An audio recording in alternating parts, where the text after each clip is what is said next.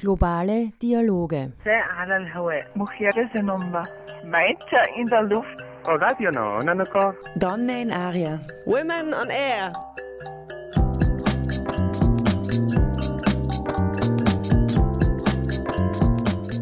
Immer abrufbar auf www.noso.at.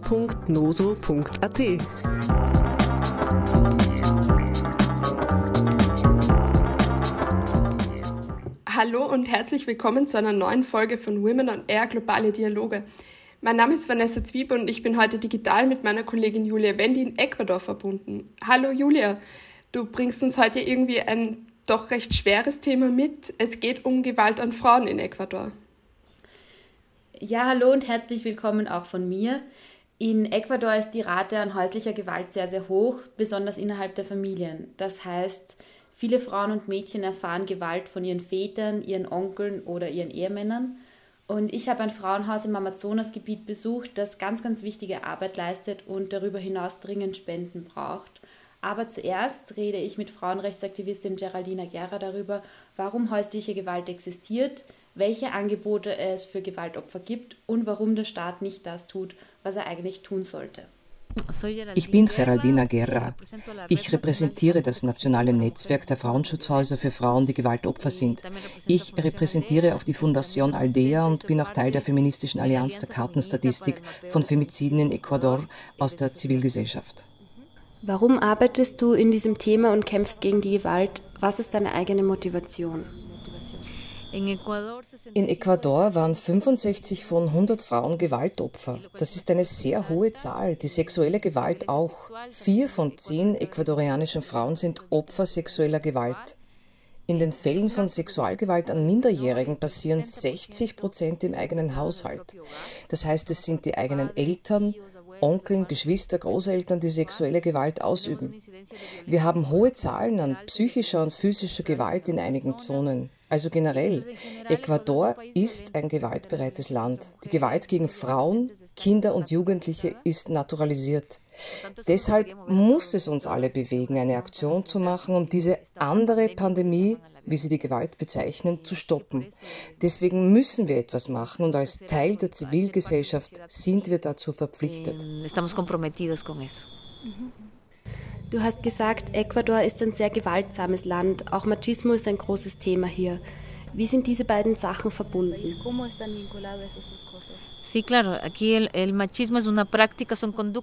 Eh, ja klar, hier ist der Machismo eine Praxis. Es sind machistische Benehmen, die als natürlich oder normal angesehen werden, unter Anführungszeichen. Das sind Benehmen, die zum Fortbestand der Gewalt beitragen, die dazu beitragen, dass Frauen vor allen Leuten umgebracht werden, dass Mädchen vergewaltigt werden, Jugendliche. Aber außerdem gibt es keinen Zugang zu Gerechtigkeit. Es gibt keine Wiedergutmachung der Rechte von Seiten der Autoritäten, sondern was es gibt, ist eine wiederkehrende Message der Straffreiheit. Es ist egal, das geht nur die Frauen was an. Es ist egal, das sind ja nur die Mädchen. Es ist egal, das sind nur getötete Frauen. Der Machismo als kulturelle Praxis kommt in vielen verschiedenen Ländern vor, aber in Lateinamerika vor allem. Und deshalb Lateinamerika. Die CEPAL, die Wirtschaftskommission für Lateinamerika und die Karibik, nennt Lateinamerika die am zweiten tödlichste Region der Welt nach Afrika. Und das wird so genannt, weil in Lateinamerika und in Ecuador sich das vor allem in den familiären Kreisen fortführt. Ich will nicht sagen, dass es das auf anderen Kontinenten nicht gibt. Das gibt es schon. Aber hier ist das sehr naturalisiert.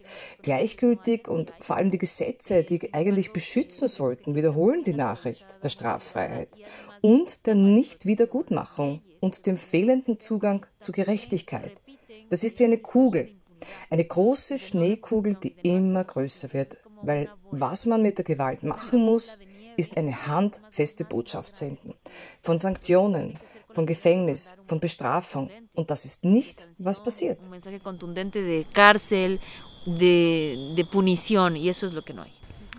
Wie sind die Gesetze jetzt? In Ecuador gibt es ein Gesetz. Naja, Ecuador hat eine der Verfassungen, die die meisten Rechte garantieren. Wir sind ein Staat, der Rechte garantiert. Und das steht im Widerspruch zu dem, was im täglichen Leben der Leute und der Familien passiert. Ja? Wir haben eine Verfassung, die für uns bürgt. in der eine priorisierte Bevölkerungsgruppe, nämlich die Frauen, jene sind, die Opfer von Gewalt werden und die Mädchen, Buben und Jugendlichen, die alten und die schwangeren Frauen. Das sind die Bevölkerungsgruppen, die mehr Aufmerksamkeit bekommen sollten. In der Norm haben wir viel. Wir haben Protokolle, zum Beispiel das Justizsystem hat sein eigenes Protokoll. Die Staatsanwaltschaft hat ihr Protokoll, die Judikatur, die das höchste im Justizapparat ist, hat ein Protokoll, die Gesundheit hat ein Protokoll für die Opfer, der Bildungsbereich hat ein Protokoll, soziale Inklusion hat ein eigenes Protokoll. Jedoch was nicht funktioniert ist, dass nur auch eines dieser Protokolle in die Praxis umgesetzt wird. Es funktioniert nicht. Wenn du zur Staatsanwaltschaft in Los Bancos gehst, hast du 5000 angehäufte Gewaltfälle aus den letzten zwei Jahren und es gibt nichts weiter, weil es zu viel ist. Du hast eine einzige Person, um das alles zu bearbeiten und das ist eine Staatsanwaltschaft, die Gewalt bearbeitet, aber auch Diebstähle, alle möglichen Sachen, die in diesem Bezirk passieren. Also das ist wie ein Kreis der Straflosigkeit. Die ganze Zeit ist die Message, die Straflosigkeit. Die Fälle bleiben liegen, weil keine Zeit ist, sie nicht bearbeitet werden können und dann die Nachricht, die gesendet wird, die soziale Nachricht bestätigt alle machistischen Stereotypen. Weil weiterhin gesagt wird, es ist egal, was den Frauen passiert. Es gibt keine Gerechtigkeit für die Frauen. Es ist egal, dass ein Vater seine siebenjährige Tochter vergewaltigt hat. Und dabei bleibt der Fall für Jahre und Jahre. Und wer hält so einen Prozess aus? Niemand.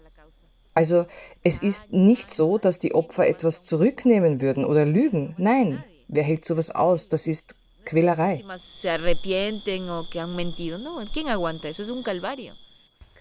Ja klar. Und was genau machen du und deine Kolleginnen in eurem Kampf für Frauenrechte? Eh, das betreffend machen wir als zivilgesellschaftliche Organisationen verschiedene Sachen. Auf der einen Seite gibt es die Frauenschutzhäuser. Wir wollen erreichen, dass dieses Angebot weiter besteht. Eine zeitlich begrenzte Zufluchtsstätte für Frauen, die aus ihren Häusern kommen und einen Raum brauchen, um sich zu schützen. Aber das ist nicht nur Leute an einen Platz zu stecken, sondern auch ein integrales Angebot aus verschiedenen Richtungen. Psychologie, Justiz, Sozialarbeit, Bildung, um eine Wiederherstellung der Rechte zu machen. Denn in Ecuador, aufgrund des Gesetzes, haben wir diese Figur, die sich integrale Reparation nennt. Das heißt, wenn du in einem Recht verletzt wirst, hat der Staat die Pflicht, alle Räder in Bewegung zu setzen, um dein Recht zu reparieren, das dir weggenommen worden ist. Auf der anderen Seite hast du Organisationen, die Aktivismus betreiben an verschiedenen Fronten. Zum Beispiel wir als Stiftung Aldea erstellen die Karte von Femiziden und auch andere Karten jährlich. Wir führen ein Register, das auch die Zahlen des Staates erfasst. Wenn der Staat sagt, es gab 50 Femizide, in 2022 sagen wir nein, wir haben schon 118. Ich weiß nicht, wo die sind. Der Staat sagt, es gibt keine Weisen aufgrund von Femiziden, wir haben aber schon 89 registriert, bis Mai. Aber das Sozialministerium sagt, es hat keine Weisen aufgrund von Femiziden in diesem Jahr gegeben.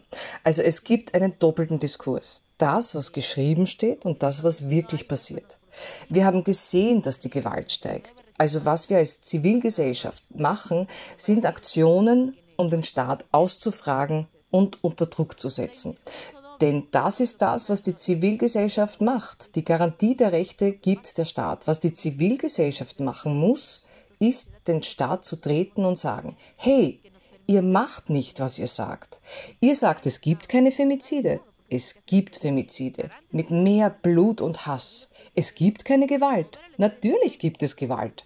Das sind die Indizien für Gewalt. Es gibt keine Antwort. Es gibt keine Antwort, weil sich die Fälle in der Straflosigkeit verlaufen und das ist die Arbeit, die wir als Zivilgesellschaft machen. Welche Angebote gibt es für Gewaltopfer in Ecuador? Wo können sie hingehen? Mira, en Ecuador se supone que hay una ruta de atención y protección Eh, Schau, in Ecuador sollte es eine Route der Aufmerksamkeit und des Schutzes geben. Es gibt Frauenschutzhäuser, wenn die Situation schon alles übersteigt, also das Gewaltpotenzial sehr hoch ist. Aber es gibt auch externe Unterstützungszentren, wo du zum Beispiel eine Anwältin, eine Psychologin und eine Sozialarbeiterin hast und diese kostenlose Unterstützung anbieten. Eigentlich sollte man bei verschiedenen Anlaufstellen der Regierung und auch in den Schulen diese Art von Hilfe bekommen. Ein Team aus Psychologinnen, das die Gewaltopfer findet und das Unterstützungssystem in Gang bringt. Das funktioniert nicht. Dasselbe im Gesundheitsbereich. Also das, was es gibt, sind jetzt 18 dieser Unterstützungszentren auf nationalem Niveau, elf Frauenschutzhäuser und ein paar kleine Angebote oder Spezialteams, die manchmal eine Sozialarbeiterin haben, so wie in Los Bancos. Aber das Problem an diesen Teams ist, dass sie in ihren Büros hocken, weil sie nicht das Geld haben, sich hinauszubewegen in die Gesellschaft. Sie werden auch sehr schlecht bezahlt. Diese Sozialarbeiterinnen verdienen weniger als 700 Dollar im Monat für eine Arbeit in drei Bezirken in vier ländlichen Gemeinden von Quito. Es gibt keine Möglichkeit, dass eine Person, eine Fachkraft diese Arbeit schafft, wenn so viele Ressourcen fehlen. Auf der einen Seite wird von einer Politik der Prävention geredet, der Unterstützung, aber das ist eine Lüge, denn in der Praxis passiert es nicht. In der Praxis wird nicht investiert in das Thema Gewalt.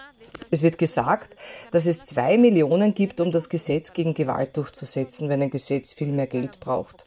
Und der Großteil dieser zwei Millionen geht für Bürokratie drauf. Also wenn du schon so viel Bürokratie zahlst, dann soll die Bürokratie doch zumindest hinausgehen in die Gesellschaft. Und das ist, was die Zivilgesellschaft macht. Wir nerven und haben dieses Dilemma, dass wir uns mit niemandem verstehen. Denn wann auch immer wir können, sagen wir, nein, das funktioniert nicht, das ist nicht so. Lüge, es muss etwas getan werden, es muss etwas getan werden. Und das ist die Arbeit der Zivilgesellschaft. Aufzeigen, dass das nicht gemacht wird, von dem sie sagen, dass sie es machen werden.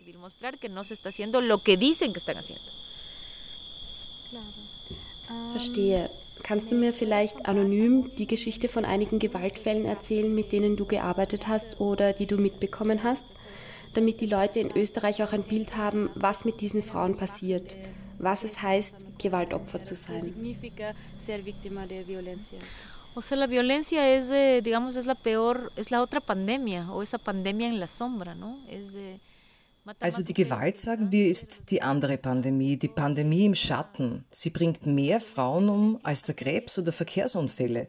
Und die Gewalt durchdringt leise das Leben und die Körper der Frauen und das Leben ihrer Familien, ihrer Gemeinschaften, ihrer Wohnviertel, ihrer Gegenden. Es gibt so viele Fälle, aber ich kann dir ein paar erzählen. Der Fall der Frau M. Frau M ruft uns an, mitten in der Nacht verzweifelt. Und sie braucht Hilfe, weil ihr Partner ein Feuer gemacht hat und ihr ganzes Kunsthandwerk verbrannt hat. Wir haben sie dann gefunden. Sie hatte nur ein T-Shirt an, auf dem Gehsteig vor ihrem Haus. In T-Shirt und ohne Schuhe, weil ihr Partner ihr all ihr Gewand verbrannt hat und all ihre Werkzeuge für ihre Arbeit und die Schmuckstücke, die sie verkaufen wollte. Denn sie war Kunsthandwerkerin. Und außerdem hatte sie rausgeschmissen und sie hatte ein Baby. Ein Jahr alt und er hat das Baby bei sich behalten. Und sie hat mir erzählt, als sie mir die ganze Geschichte erzählt hat, dass sie bei der Polizei war, damit die ihr helfen. Aber sie haben sie nicht beachtet und sie rausgeschmissen. Und dann sind sie sogar vorbeigefahren und haben ihn gefragt, was los ist. Den Aggressor. Und er hat gesagt, nichts. Und die Polizei ist weggefahren. Was ist also mit dieser Frau passiert? Die Frau war total unter Schock. Der Schock kann Monate dauern, aber besonders wenn es gerade passiert ist, natürlich am schlimmsten. Und sie hat sich auch Sorgen um ihr Baby gemacht. Sie musste irgendwie dieses Baby zu sich bringen. Aber sie hatte Panik hineinzugehen, natürlich. Ich habe auch Angst gehabt, reinzugehen. Ich habe nicht gewusst, welche Art von Person dort ist, wie gewalttätig der sein kann.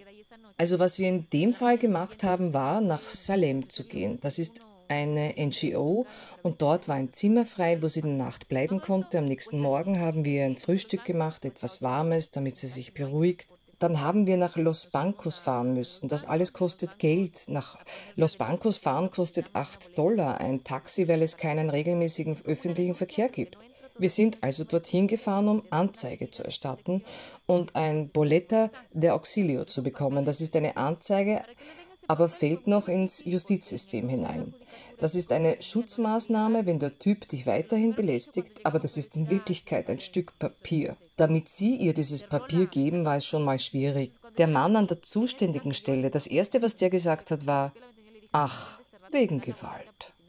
So hat er das gemacht und das Fenster zugemacht. In diesem Fall war ich halt mit, habe ans Fenster geklopft und gesagt, Sie nehmen mich jetzt sofort dran und geben mir diesen Zettel. Und wenn nicht sofort, aktiviere ich das ganze System auf Staatsebene.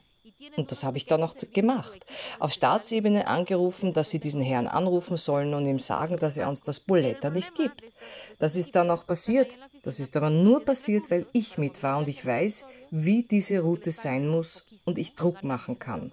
Aber das ist eben nicht in allen Fällen so. In diesem Fall war das Problem das Baby. Wie kommen wir an das Baby? Denn dieser Aggressor war nicht Ecuadorianer und die Angst der Frau war, dass er das Kind nimmt und geht. Wir mussten es also suchen. Wo könnte es sein? Wir haben einen Haufen Leute angerufen, die sie gekannt hat und eben gefragt, wo es sein könnte. Wir sind suchen gefahren mit der Patrouille der Polizei. Dann haben wir es gefunden. Also wir haben gewusst, wo es ist und einen Plan gemacht. Ich habe gesagt, schau, du gehst rein und wenn es da ist, nimmst du das Kind und rennst. Wir wollten da keine Szene machen und das hört sich jetzt an wie im Film, aber das war nicht lustig. Das war eine Situation mit viel Aufmerksamkeit und viel Angst. Wir haben Angst gehabt vor allem. Also geht sie rein, kommt verzweifelt wieder raus und sagt, ich habe es nicht geschafft. Sie konnte das Kind nicht nehmen, weil sie Panik hatte. Natürlich nach allem, was er ihr angetan hatte. Er hat sie auch geschlagen, das habe ich noch nicht gesagt. Er hat sie geschlagen und dann die Sachen verbrannt. Also hatte sie einen blauen Fleck auf der Stirn, die Augen ganz blau, die Arme. Was wir mit ihr zuerst gemacht haben, das habe ich noch nicht gesagt, war ihr Kleidung zu geben. Also was machen wir? Ich habe gewusst und die Polizei hat auch gewusst, wenn wir jetzt gehen, verschwindet dieses Kind. Also sind wir nochmal rein mit der Polizei. Der Typ hatte das Baby auf dem Arm und wollte ihr das Baby nicht geben. Und die Polizei hat gesagt, er soll das Kind hergeben aber sie haben es ihm nicht wegnehmen können, weil er der Vater war. Das war dann alles ein großes Chaos, hinein, Schreie, ich weiß nicht was noch alles. Dann habe ich interveniert und noch eine andere Freundin, die dort war, gib ihr das Baby, gib ihr das Baby, es muss etwas essen, es weint schon. Das Baby hat geweint. Nach einer Stunde diskutieren, so circa um ein Uhr nachmittags, sagt der Typ endlich, da hast du, und er wirft ihr das Kind zu. Dann habe ich ihr vorgeschlagen, dass sie in ein Frauenschutzhaus geht denn es gab ein großes Gewaltrisiko mit dieser Person. Aufgrund davon, wie er die Gewalt verübt hat. Er war sehr gewalttätig, hat alle Sachen verbrannt, sie geschlagen. Das ist schon ein hoher Grad von Gewalt. Also haben wir sie am nächsten Tag in ein Taxi gesetzt und in ein Frauenschutzhaus nach Cuenca geschickt. Also ist sie dort in das Frauenschutzhaus gekommen und hat die Angebote dort in Anspruch nehmen können. Schlussendlich, sie war auch nicht Ecuadorianerin und im Endeffekt haben wir erreicht, dass sie zurück in ihr Land gehen konnte. Und sie ist in ihr Land gegangen mit ihrem Kind. Aber nachdem sie viele Probleme durchgemacht hatte und erst nach sechs Monaten konnte sie gehen. Y se fue a su país con su agua. Pero después de pasar muchos problemas, recién a los seis meses logró irse. Psychologisch gesehen gibt es ja immer eine Frage von Menschen, die sich noch nicht viel mit Gewalt beschäftigt haben, und die ist, warum gehen die Frauen nicht einfach? No, la, la violencia no es un tema así de sencillo. Nein, die Gewalt ist kein so einfaches Thema, denn die Gewalt beeinflusst dein Selbstbewusstsein und deine ganze Fähigkeit zu entscheiden. Und außerdem, wenn sie von deinem Partner ausgeübt wird, dem Vater deiner Kinder, dann ist das durch emotionale Beziehungen, emotionale Bindungen geprägt. Und emotionale Bindungen sind nicht einfach aufzugeben. Diese Bindungen erzeugen Abhängigkeit und wenig Selbstbewusstsein, erzeugen die Unfähigkeit, Entscheidungen zu treffen finanzielle Abhängigkeit. Eine ganze Reihe an Faktoren. Also ein Gewaltopfer zu bitten, dass sie diese Bindungen zerbricht, ist eigentlich sie zu reviktimisieren. Sie kann nicht. Es gefällt niemandem, geschlagen zu werden. Sie kann nicht raus aus der gewaltsamen Beziehung. Was sie braucht, sind Voraussetzungen, die der rechtsgarantierende Staat schaffen müsste, die die Gemeinschaft schaffen müsste, die Nachbarinnen und Nachbarn generell, dass sie um Hilfe bitten kann und so rauskommt. Wenn ein Gewaltopfer in Ecuador zur politischen Anlaufstelle geht und dort sagen sie ihr, na, es wird schon nichts passiert sein, zeige nicht an. Natürlich sagt sie dann, gut, dann erstatte ich keine Anzeige und gehe zurück. Ja, also wenn es kein effizientes System gibt, ist es sehr schwierig, dass die Opfer aus den Gewaltzyklen ausbrechen. Eher werden die noch schlimmer.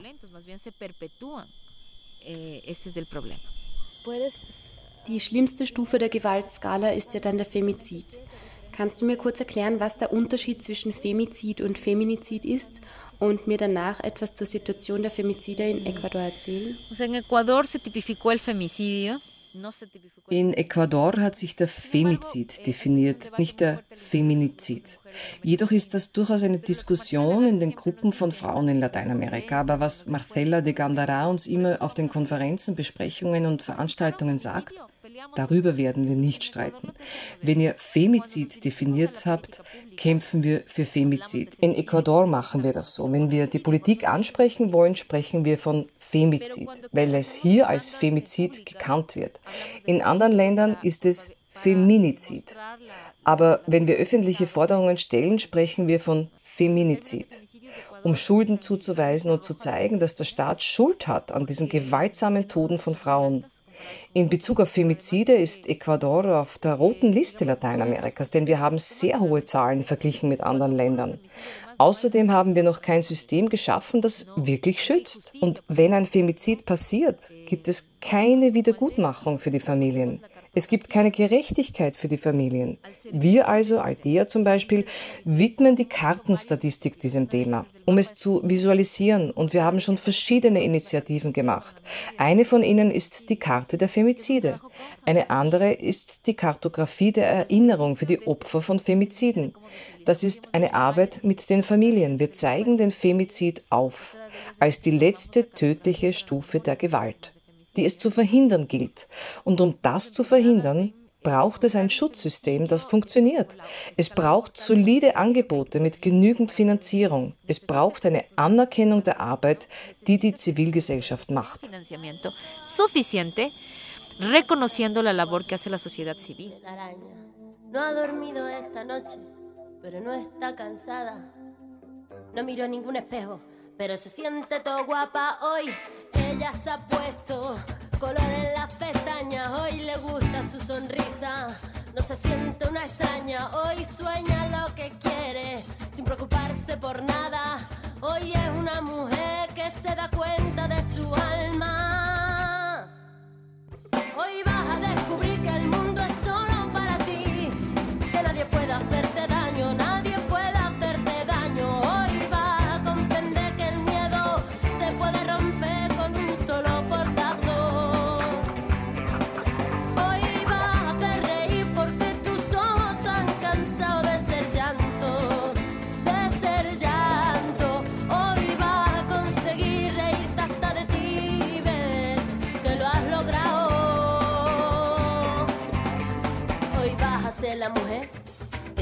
de ser. Hoy te vas a querer como nadie te ha sabido querer. Hoy vas a mirar para adelante, que para atrás ya te dolió bastante. Una mujer valiente, una mujer sonriente, mira cómo pasa. Hoy nació la mujer perfecta que esperaban a rotos sin pudores. Las reglas marcadas, hoy ha calzado tacones para hacer sonar sus pasos. Hoy sabe que su vida nunca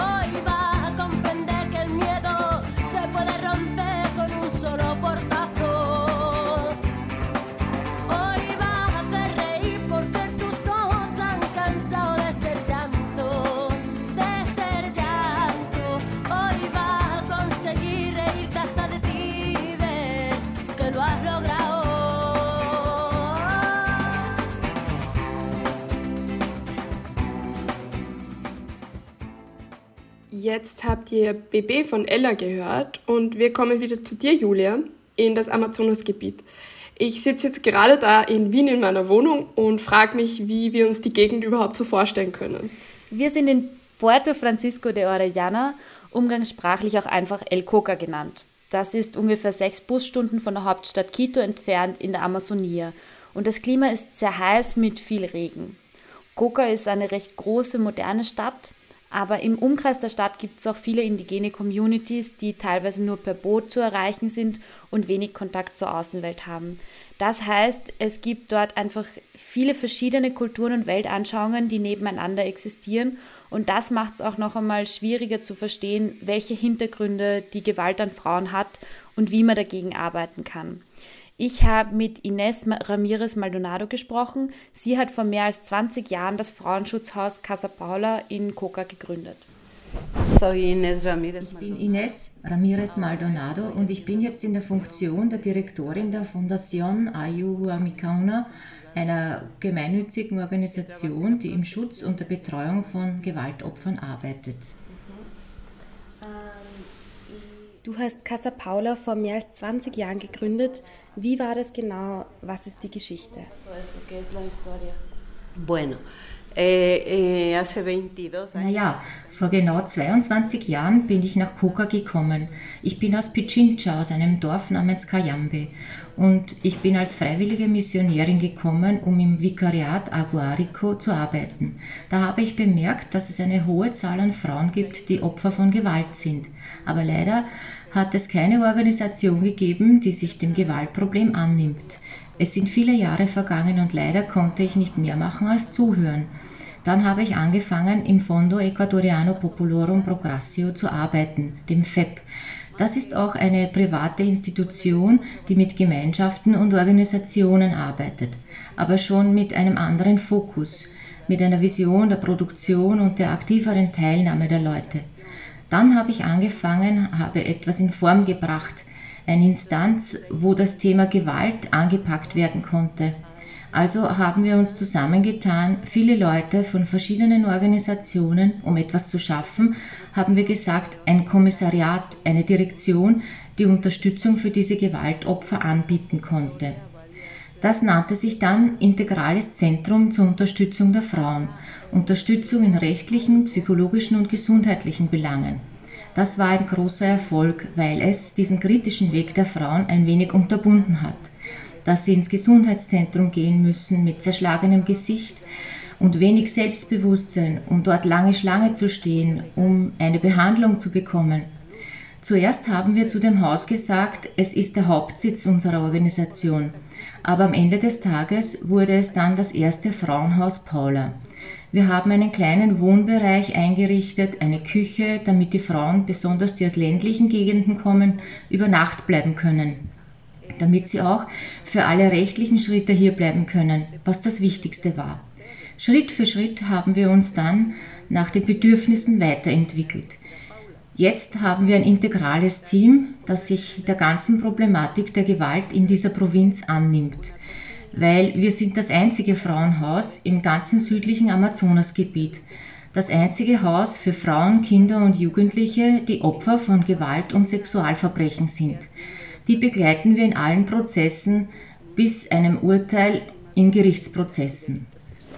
Entonces patrocinamos todo el proceso, hacemos todos los procesos hasta llegar a la sentencia en los casos legales. Du hast mir vorher erzählt, dass es aber ein großer Kampf war, bis ihr Casa Paula gründen konntet. Kannst du mir darüber mehr erzählen? Ja, genau. Man kann heute einfach dieses Haus anschauen. Schön weitläufig, mit allen notwendigen Sachen ausgestattet, mit einer netten Atmosphäre, denn es ist ein Recht der Frauen, an einem schönen Platz zu wohnen, nicht?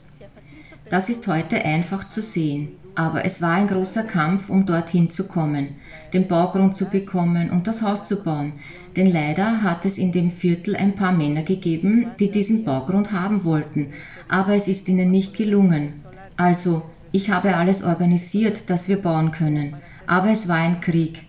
Als die erfahren haben, dass wir schon die Baufirmen beauftragt haben, das Haus zu bauen, sind sie gekommen, um Schaden anzurichten. So weit, dass sie die Bauarbeiter geschlagen haben. Und sie haben das ganze Baumaterial, das wir hatten, auf die Straße geschmissen. Als das passiert ist, hatte ich schon einen recht schwierigen Prozess hinter mir, das Hilfszentrum aufrechtzuerhalten. Und das war noch schwieriger für mich. Und ich konnte nicht mehr. Ich musste weg zum Arzt, war zwei Monate weg. Aber mein Engagement und Einsatz war definitiv, ein Haus zu errichten, wo die Frauen sein können. mi convicción y mi compromiso yo creo que eh, definitivamente era el hacer una casa donde las mujeres puedan estar. Wie alt warst du damals? Yo tenía 32 años cuando inicié todo eso. Ich war 32, wie all das passiert ist. Also bin ich zurückgekommen, auch weil mein Ehemann mir schon gesagt hat, Ines, pass auf, sie wollen den Baugrund jemand anders geben und euch an einem anderen Ort. Und ich habe gesagt, das können sie nicht machen, das geht nicht, weil wir hatten Verträge und die waren sehr teuer. Abgesehen davon war das Gesundheitszentrum nah, es ist ein strategischer Ort für ein Frauenhaus, dieser Ort. Das Gesundheitszentrum, die Schulen für die Kinder. Also bin ich wiedergekommen, ein bisschen rehabilitiert, aber ich habe immer noch Medikamente genommen, Antidepressiva. Ich habe alle Frauen organisiert und in einem großen Aufmarsch sind wir gegangen und haben den Baugrund besetzt. Dort haben wir dann 15 Tage geschlafen, bis die Baufirmen mit der Basis für das Haus fertig waren. Jede Nacht sind viele Frauen gekommen und haben besonders mir gedankt, weil ich die, das Ganze geleitet habe. Sie haben mir viel erzählt und das war auch hart, emotional, die Kraft zu haben, dieses Haus zu bauen. Aber ja, jetzt ist es da und alle Personen, die mir damals gedankt haben, sind gekommen, um Hilfe in Anspruch zu nehmen. Und ich hatte die Freude, ihnen die Türen zu öffnen und sie willkommen zu heißen son bienvenidos. Kannst du mir genauer erzählen, wie ihr im Frauenhaus arbeitet? Für jemanden, der noch nie etwas von einem Frauenhaus in Ecuador gehört hat. Wie arbeitet ihr mit den Frauen und was genau macht ihr? Ja, bueno, decimos que las casas de acogida son espacios esenciales. Also wir sagen, dass die Frauenhäuser essentielle Orte sind, die Leben retten. Vor der Gewalt fliehend suchen die Frauen einen Ort, um sich zu schützen. Also für uns sind die Frauenhäuser auch auf nationaler Ebene diese Orte, wo die Frauen merken, dass sie von der Gewalt wegkommen, dass man schon davon sprechen kann, irgendwann ein gewaltfreies Leben zu führen. Also was das Frauenhaus macht, ist Schutz und Hilfe in rechtlichen, psychologischen und sozialen Prozessen. Es gibt Essen, fünfmal am Tag. Das Thema Gesundheit auch. Die Frauen kommen mit einer Vielzahl Krankheiten, manchmal mit sexuell übertragbaren Krankheiten, zerschnitten, geschlagen und das alles braucht gesundheitliche Betreuung. Sie kommen schwanger, also das braucht auch Betreuung. Medikamente und manchmal einen Spezialisten oder eine Spezialistin. Das braucht alles Geldmittel. Sie bekommen auch ein Toiletttaschel, drei Garnituren Kleidung, wenn, denn du weißt schon, wenn die Frauen kommen, zumeist in unserem Haus kommen sie mit dem, was sie am Leibe tragen. Wir möchten ihnen zumindest eine Grundausstattung geben, damit sie sich wohl und betreut fühlen hier im Haus.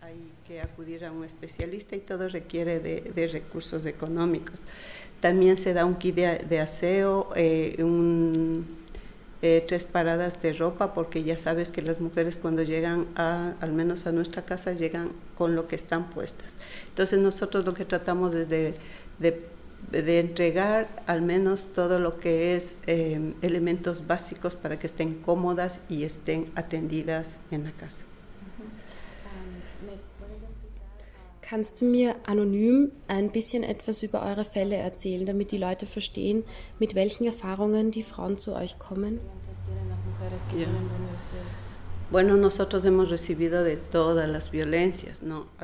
Manche Frauen haben viele verschiedene Arten von Gewalt erfahren. Körperliche, psychische, eheliche, bis hin zu politischer. Im Fall der Mädchen 99 Prozent der Mädchen und Jugendlichen, die ins Haus Paula kommen, kommen wegen Sexualdelikten. Manche von ihnen sind auch schwanger, resultierend aus dem sexuellen Missbrauch. Jetzt gerade haben wir zwei solche Fälle in Casa Paula. Die meisten kommen, weil sie schon die letzte Phase der Gewalt erlebt haben. Manche sind knapp einem Femizid entgangen. Sie wurden fast von ihren Männern umgebracht. Diese Gruppe von Personen empfangen wir in Casa Paula. Entonces, a, esas, a ese grupo de, de personas recibimos en Casa Paula.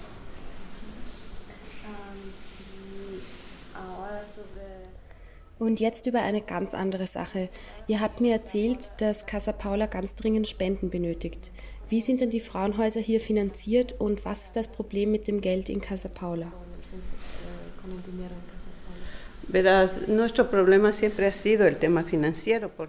Unser Problem war immer schon die Finanzierung. Ein Frauenschutzhaus ist sehr teuer, hat hohe Kosten. In den letzten Jahren haben wir mit dem Menschenrechtssekretariat zusammengearbeitet, das vom Staat ist. Denn der Staat ist am Ende derjenige, der diese Problematik der Gewalt beantworten muss. Aber leider macht er es nicht. Also sind es wir, die NGOs, die meisten hier in Ecuador sind NGOs, die in der Prävention und Betreuung von Gewaltopfern arbeiten.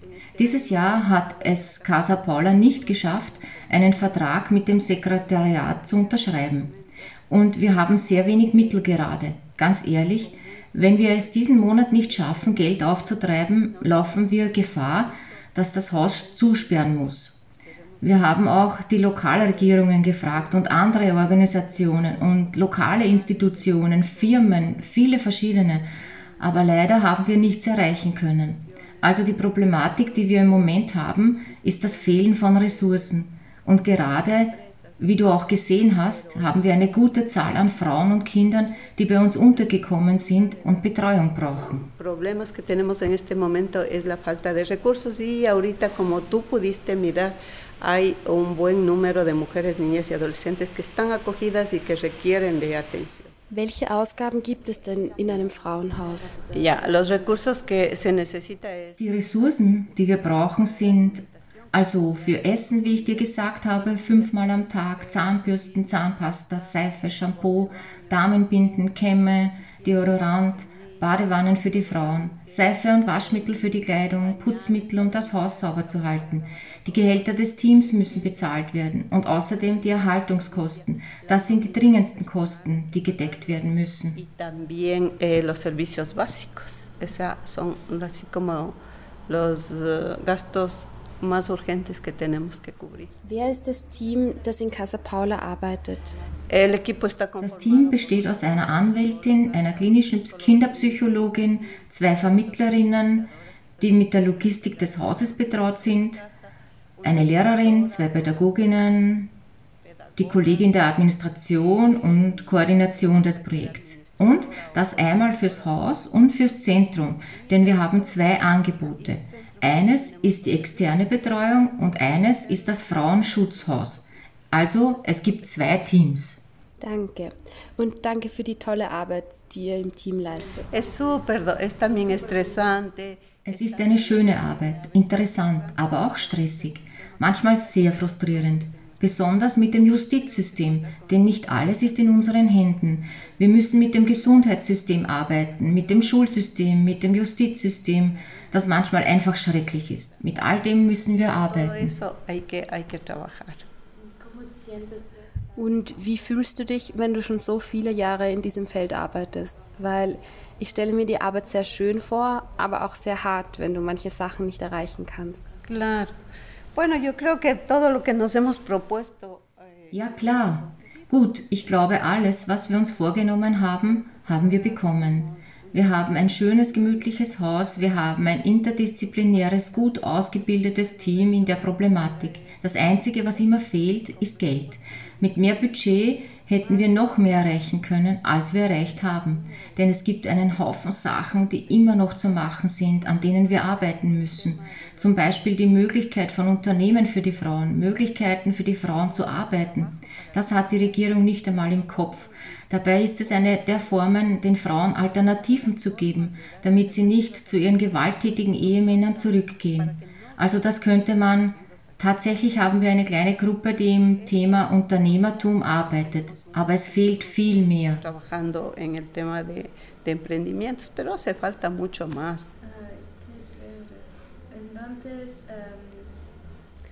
Okay, jetzt hätte ich noch eine Frage an dich, denn du bist für mich eine sehr beeindruckende, starke Person.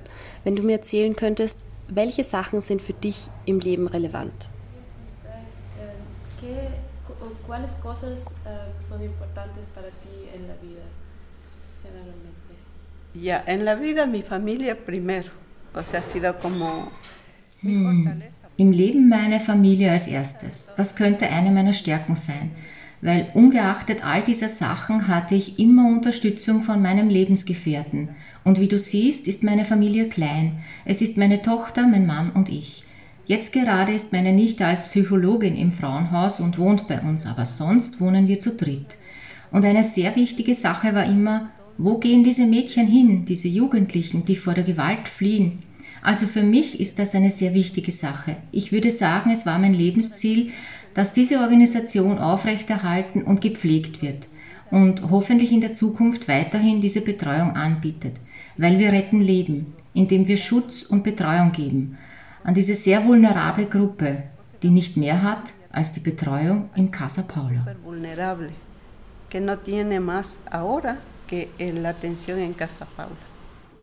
In dem Interview haben wir jetzt gerade gehört, dass dem Frauenschutzhaus in Coca das Geld ausgeht. Welche Möglichkeiten haben unsere HörerInnen zu spenden? Ja, die Fundation Ayuhuami Kuna, zu der Casa Paula gehört, hat einen PayPal-Account eingerichtet. Das ist jetzt im Radio ein bisschen schwierig durchzusagen, deswegen kopieren wir euch den Link in die Sendungsbeschreibung. Und ich sage schon jetzt im Namen von Casa Paula vielen Dank ähm, dafür, dass vielleicht manche von euch den einen oder anderen Euro entbehren können, um dieses wirklich schöne Projekt zu unterstützen. Im nächsten Interviewpart erklärt Shara noch mehr über die Situation von Frauen und Mädchen in der Amazonie und warum es gerade dort so wichtig ist, ein Frauenschutzhaus zu haben. Aber vorher hört ihr jetzt noch ein Lied, nämlich Los Caminos de la Vida von Diablitos.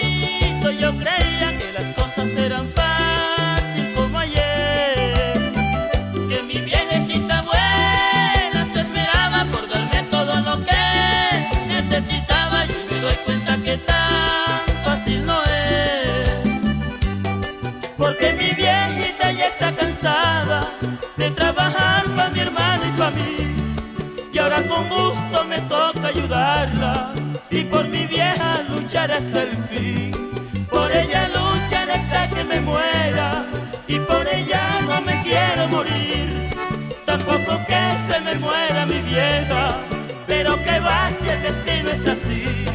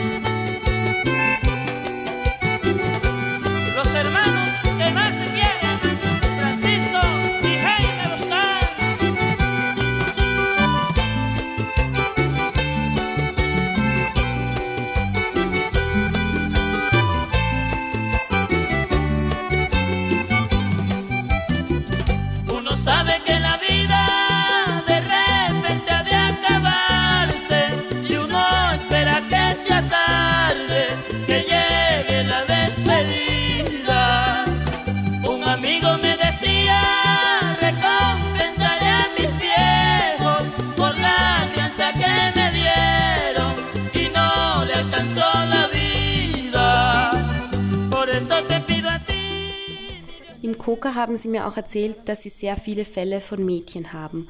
Kannst du mir darüber ein bisschen mehr sagen? Was passiert mit den Mädchen, die ins Frauenschutzhaus kommen?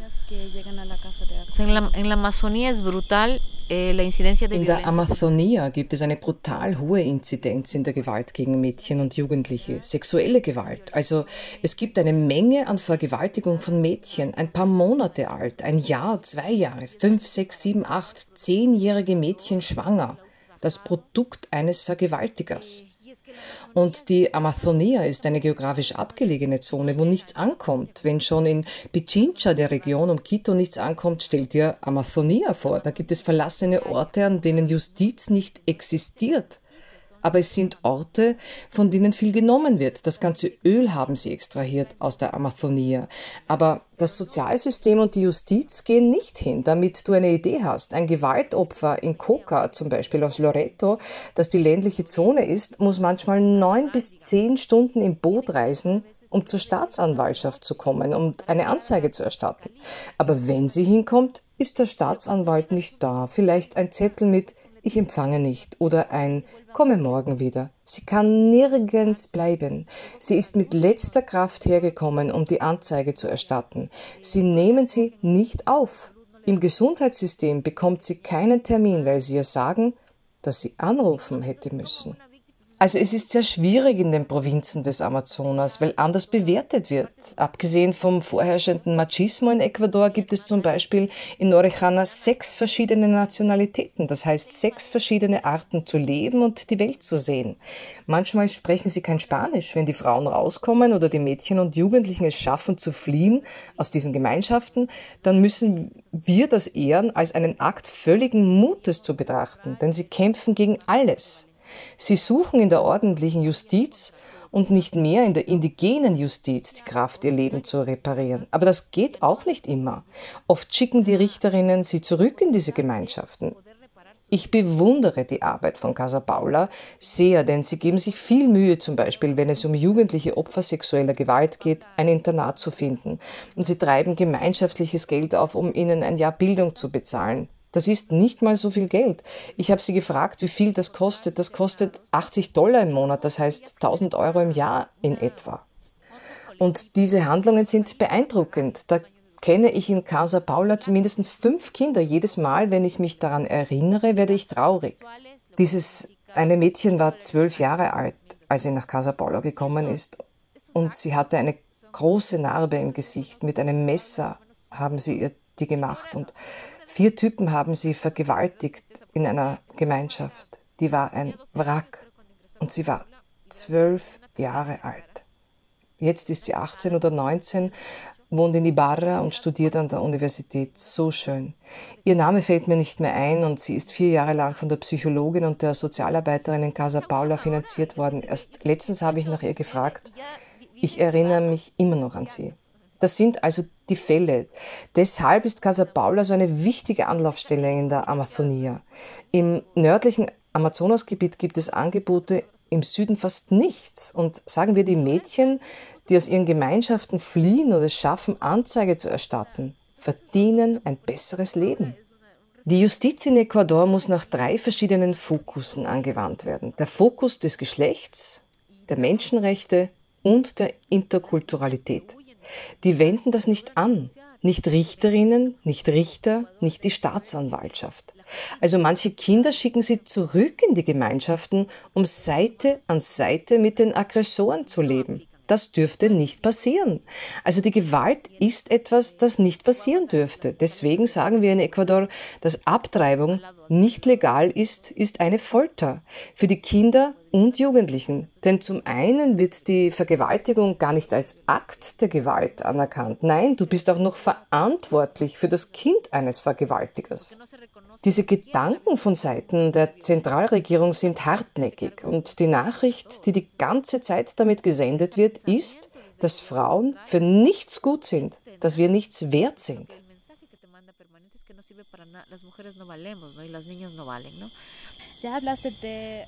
Du hast jetzt schon über finanzielle Themen geredet.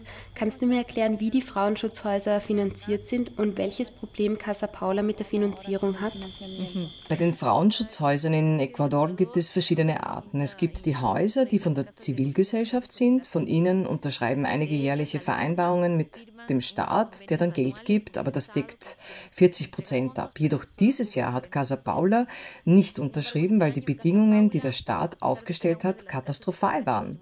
Es wurden zwei Gehälter gestrichen, einfach diese Bedingungen aufgestellt und gesagt, wenn Sie unterschreiben, unterschreiben Sie und wenn nicht, dann nicht. Aber die Stiftung Ayu Juan Mikuna, von der das Haus ist, sind darin sehr klar. Sie akzeptieren kein Machtverhältnis in dieser Größenordnung und einen Missbrauch dieser Macht und keine Abwertung ihrer Arbeit. Also jetzt gerade versucht Casa Paula eine Finanzierung von der Gemeinde zu bekommen. Wir machen einen Aufruf auf Staatsebene und internationaler Ebene, um Spenden zu sammeln, damit es nicht schließen muss. Sie sind jetzt gerade mit dem Minimum des Personals. Aber wenn es sich nicht ausgeht, müssen sie immer weiter reduzieren, bis sich die Ersparnisse aufgebraucht haben. Und die paar Spenden, die sie bekommen, wir haben Hoffnung, wir wissen es nicht. Aber hoffentlich hält die Gemeinde ihr Wort. Das haben sie uns schon vor sechs Monaten gegeben. Also vor sechs Monaten haben sie Finanzierung versprochen und das Geld haben sie immer noch nicht hergegeben. Also hoffen wir darauf. Wir machen auch einen internationalen Aufruf, einen nationalen, alle Leute, die helfen können. Casa Paula macht eine unschätzbar wertvolle Arbeit. Sie haben schon viel durchgestanden. Was wir nicht wollen und nie wollen, ist, dass das Haus schließt. Eine letzte Frage. Was sind deine Wünsche für die Zukunft in diesem Thema?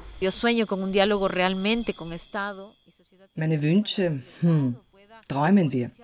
Wenn wir träumen, träume ich von einem wirklichen Dialog zwischen Staat und Zivilgesellschaft, damit der Staat die Erfahrung der Zivilgesellschaft nutzen kann. Und die Zivilgesellschaft stellt ihre Erfahrung zur Verfügung, um die Begleitung von Gewaltopfern zu verbessern. Ich träume von einer großen nationalen Kampagne. Ich träume von 100 Millionen Dollar, um eine Begleitung von 100 Fällen zu machen in verschiedenen Provinzen, fünf Jahre lang. Ich glaube, diese Nachrichten, wenn ein Fall Gerechtigkeit bekommt, dann reproduziert sich das an dem Ort, wo der Fall stattgefunden hat. Das kann helfen. Ich träume, was träume ich noch? Ich träume, dass meine Tochter niemals Gewalt erfährt. Un paso me voy para siempre, un paso fuerte. Un paso hacia adelante. Dos pasos me voy sin mirarte, tan lejos pise. Dos pasos y ya te olvidé. Tres pasos ya son hacia el este, el sur, el oeste. Tres pasos creo mucho me parece. ¿Y cuando volverás? Je ne reviendrai pas. Je suis si loin déjà. ¿Cuándo volverás? Un día o jamás. ¿Y cuando volverás? J'ai fait le premier ¿Cuándo pas. volverás? Et tout ne m'attend ¿Cuándo pas. volverás? Un día o jamás. Cuatro pasos quiero acordarme, cuatro pasos ya Tú me quisiste, yo te quise. Cinco pasos ya sin perderme, tanto me alejé. Cinco pasos y te perdoné.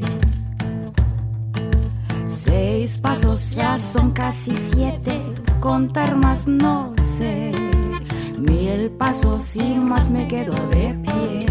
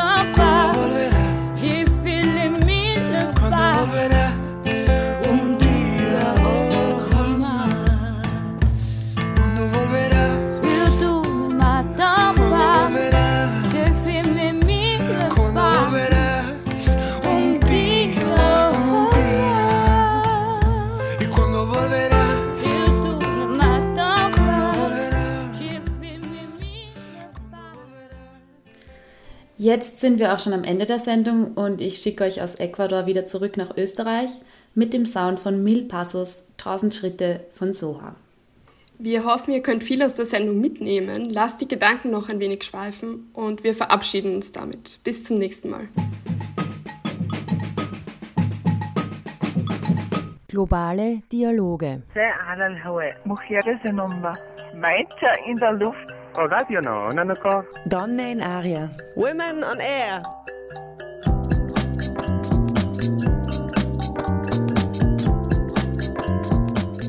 Immer abrufbar auf www.noso.at.